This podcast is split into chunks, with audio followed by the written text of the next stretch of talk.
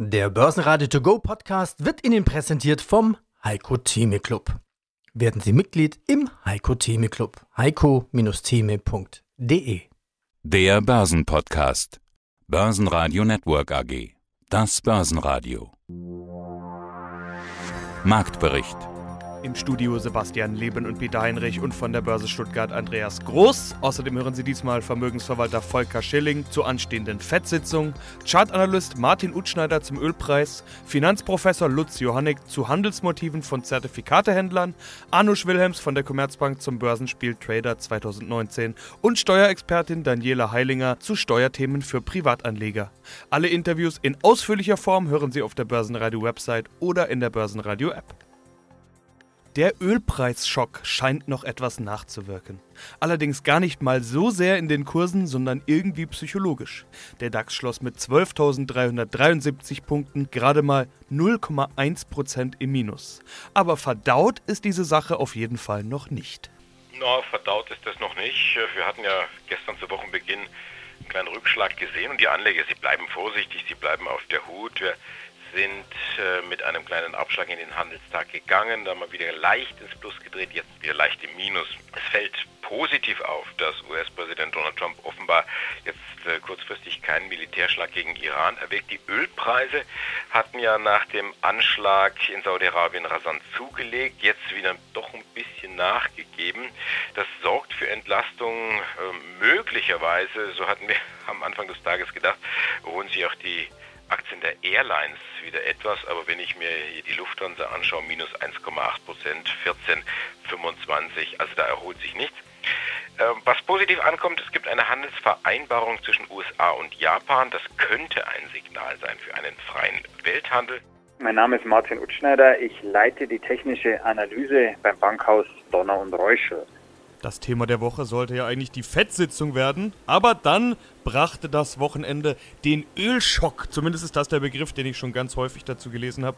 Angriffe auf Ölanlagen in Saudi-Arabien haben für jede Menge Aufruhr gesorgt, Alarmbereitschaft. Der Ölpreis ist 20% gesprungen am Wochenende und auch am Montag ging es noch hoch, langsamer allerdings. Heute geht der Ölpreis ein bisschen zurück.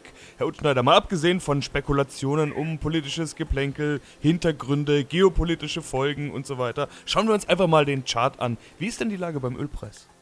Ja, Sie sagen es, Herr Leben, die Situation war natürlich extrem Anfang der Woche. Wir haben einen 20-prozentigen Anstieg erlebt. Ich schaue mir gerade den Chart von Brent Oil an. Ist ja ähnlich zum WTI, aber wenn wir den Brent mal beachten, wir haben hier eine Linie nach oben, einen Strich von knapp 60 auf bis knapp 70. Also das war schon ein Brett, das war schon Wahnsinn. Noch dazu jetzt kurz vor der Heizperiode in Deutschland. Aber Sie haben es eingangs auch erwähnt, es relativiert sich gerade wieder ein bisschen. Also das waren panikartige Käufe. Heute sind wir intraday schon wieder etwas schwächer. Ich denke mal, dass sich der Ölpreis vielleicht dort oben halten wird. Ja, also wir, wir sprechen jetzt von Niveaus um die 70. Aktuell stehen wir bei 68, 94. In dem Bereich werden wir uns auch weiter wiederfinden. Hat auch eine charttechnische Begründung. Zum einen, weil der Brent-Chart wieder in ein steigendes Dreieck zurückgekehrt ist. Bei knapp 68 jetzt eine Unterstützungslinie fungiert und auch die 200-Tage-Linie haben wir deutlich überhandelt. Also im Moment sind die Indikatoren kurzfristig natürlich gnadenlos überkauft. Ich würde jetzt auch nicht mehr ins Öl einsteigen aus kurzfristiger Sicht, um vielleicht da nochmal einen großen Sprung mitzunehmen.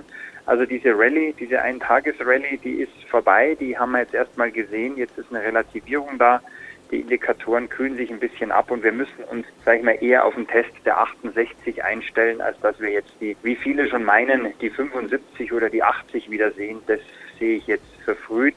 Und natürlich kommt jetzt die politische Komponente dazu. Man muss erstmal herausfinden, wer sich wirklich verantwortlich zeigt für diesen Anschlag.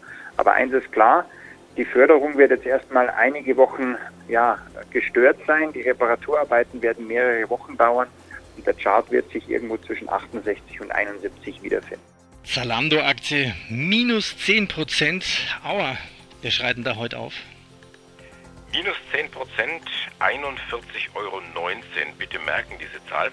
Diese äh, Aktien von Zalando verlieren heute Morgen, nachdem ein Großinvestor oder der Großinvestor Kinnevik aus Schweden ein großes Aktienpaket verkauft hat. 13 Millionen Aktien zum Stückpreis, jetzt kommt's, 42,50.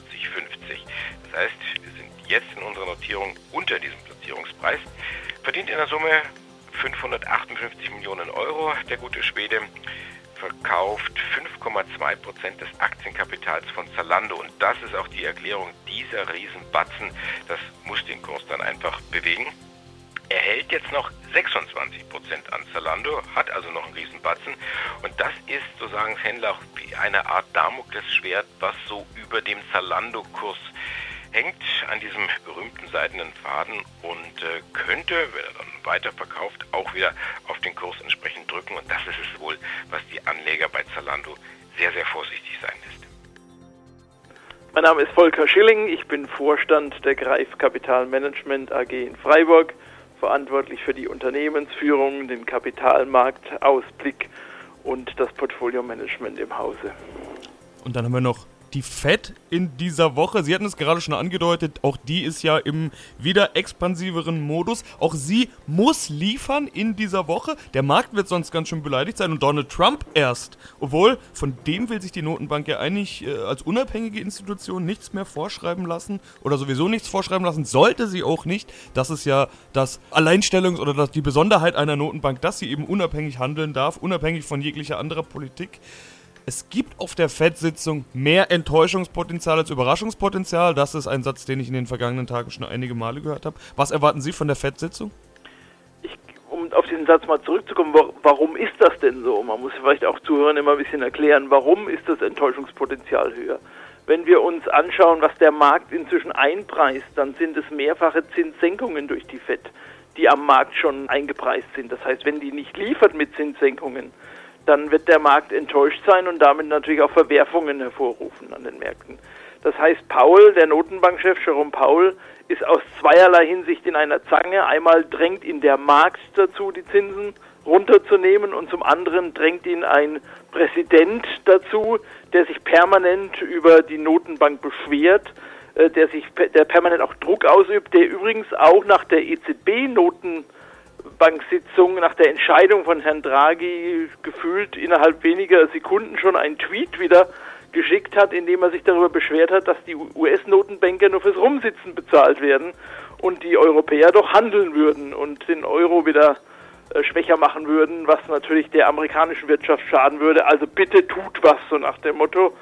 Und diese doppelte Zange, die kann man natürlich schwer befriedigen, wenn man einerseits die Unabhängigkeit demonstrieren will, also sagen, wir lassen uns eben nichts sagen.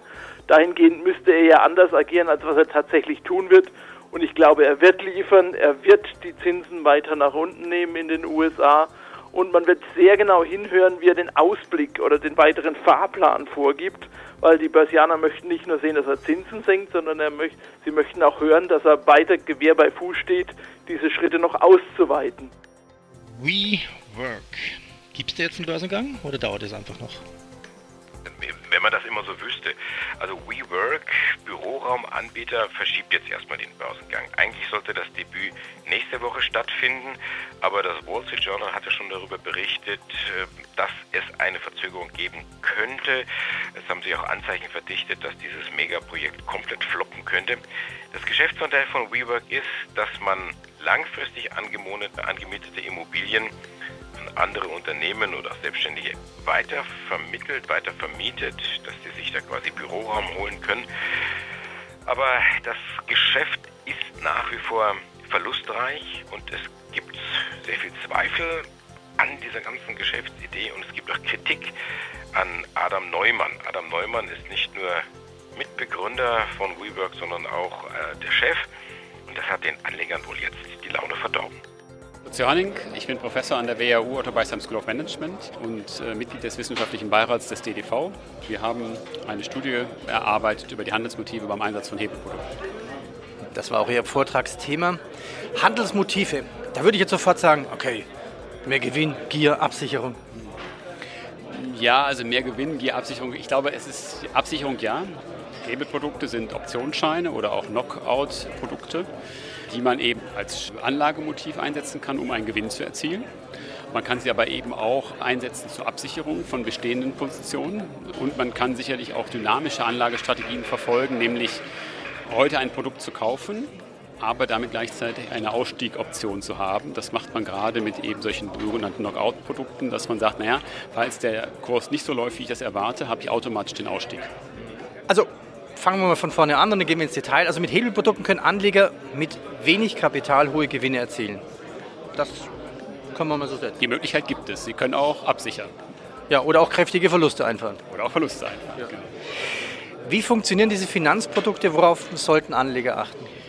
Naja, also erstmal die Finanzprodukte, wie Sie gerade gesagt haben, sie bewegen sich mit, haben einen Basiswert.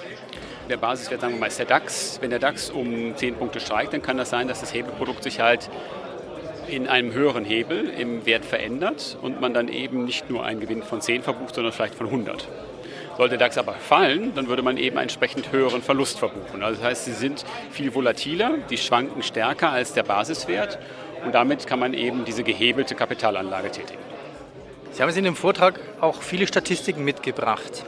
Wie viele Menschen haben Sie befragt? Wir haben nicht äh, Menschen befragt, wir haben uns tatsächliche Portfolios angeguckt. Und zwar Ausgangsbasis waren etwa 100.000 Anleger zwischen 2000 und 2015. Und wirklich dort sehen wir praktisch alle Transaktionen dieser Anleger über diesen Zeitraum. Also jeden Kauf, jeden Verkauf, ob es ein Hebelprodukt ist, ob es eine Aktie ist, ob es ein Fonds ist, ob es ein anderes Zertifikat ist. Das ist jetzt ein sehr langer Zeitraum. Lässt sich der überhaupt vergleichen? Weil 2007 habe ich andere Kauf- und Verkaufargumente als 2015.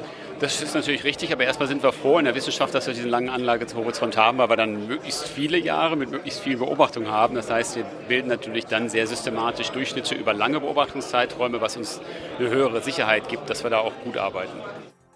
Kommen wir zu Foslo. Da gibt es schneller einen neuen Chef, kann man das so sagen? Kann man so sagen. Andreas Busemann ist Chef, noch Chef. Seine Amtszeit läuft bis Ende März 2020, also noch ein bisschen. Aber jetzt hatten wir heute Morgen gehört, schon etwa ein halbes Jahr vor Ende der offiziellen Amtszeit scheidet er aus, äh, wird jetzt Ende September rausgehen. Nachfolger wird der bisherige Finanzchef Oliver Schuster. Das heißt, diese Frage, die Nachfolgefrage ist auch schon geklärt. Im Zuge dieses Abgangs wird der Vorstand dann auch reduziert von drei auf nur noch zwei Mitglieder. Ist eine Meldung, die gut ankommt. Wir sehen ein kleines Plus bei Foslo. 0,7 Prozent geht es auf auf 37,10 Euro. Guten Tag, mein Name ist Daniela Heilinger. Ich bin Partnerin im Steuerbereich bei der BDO in Wien und habe mich auf die Besteuerung von Kapitalvermögen spezialisiert. Und genau darüber wollen wir sprechen. Steuern, Steuern für Privatanleger. Über ausländische Aktien haben wir ja vor einiger Zeit mal gesprochen. Diesmal soll es um österreichische Aktien gehen. Einige Privatanleger haben ihre Depots ja bei Online-Brokern, die eben nicht automatisch die Steuern abführen. Schon beim letzten Interview hatten sie gesagt, Meistens muss man sich gar keine Gedanken machen, das machen die Banken für einen. Jetzt gibt es aber Online-Broker, die das eben nicht tun. Darauf wollen wir unseren Fokus legen. Auf was müssen diese Privatanleger achten? Wie müssen sie vorgehen und was für Steuern könnten überhaupt anfallen? Ja, das ist in der Tat ein spannendes Thema. Online-Broker erfreuen sich ja stetiger Beliebtheit, insbesondere auch deswegen, weil die Gebühren in der Regel geringer sind als bei österreichischen Banken, hat aber eben den großen Nachteil, dass sich der Anleger um die Besteuerung seiner Kapitaleinkünfte selber kümmern muss. Was bedeutet das im Konkreten? Konkret bedeutet es, dass der Anleger Dividenden und Veräußerungsgewinne in der Regel mit 27,5 Prozent besteuern muss. Das klingt mal sehr einfach und, und sehr logisch, zeigt sich aber in der Praxis dann oft als sehr komplex, da die Welt in der Finanz ja auch eine sehr komplexe ist. Was, wenn derjenige das nicht macht, dann ist das äh, Steuerhinterziehung. Das ist dann Steuerhinterziehung und würde ich auf keinen Fall empfehlen. Die österreichische Finanz bekommt von ausländischen Brokern und Depotbanken Informationen über österreichische Anleger. Das heißt, auf keinen Fall würde ich hier empfehlen, keine Steuererklärung abzugeben. Das Finanzamt wird 100% nachfragen, warum keine Besteuerung erfolgte. Börsenradio Network AG Marktbericht der Börsenradio To Go Podcast wurde Ihnen präsentiert vom Heiko Theme Club. Werden Sie Mitglied im Heiko Theme Club. heiko-theme.de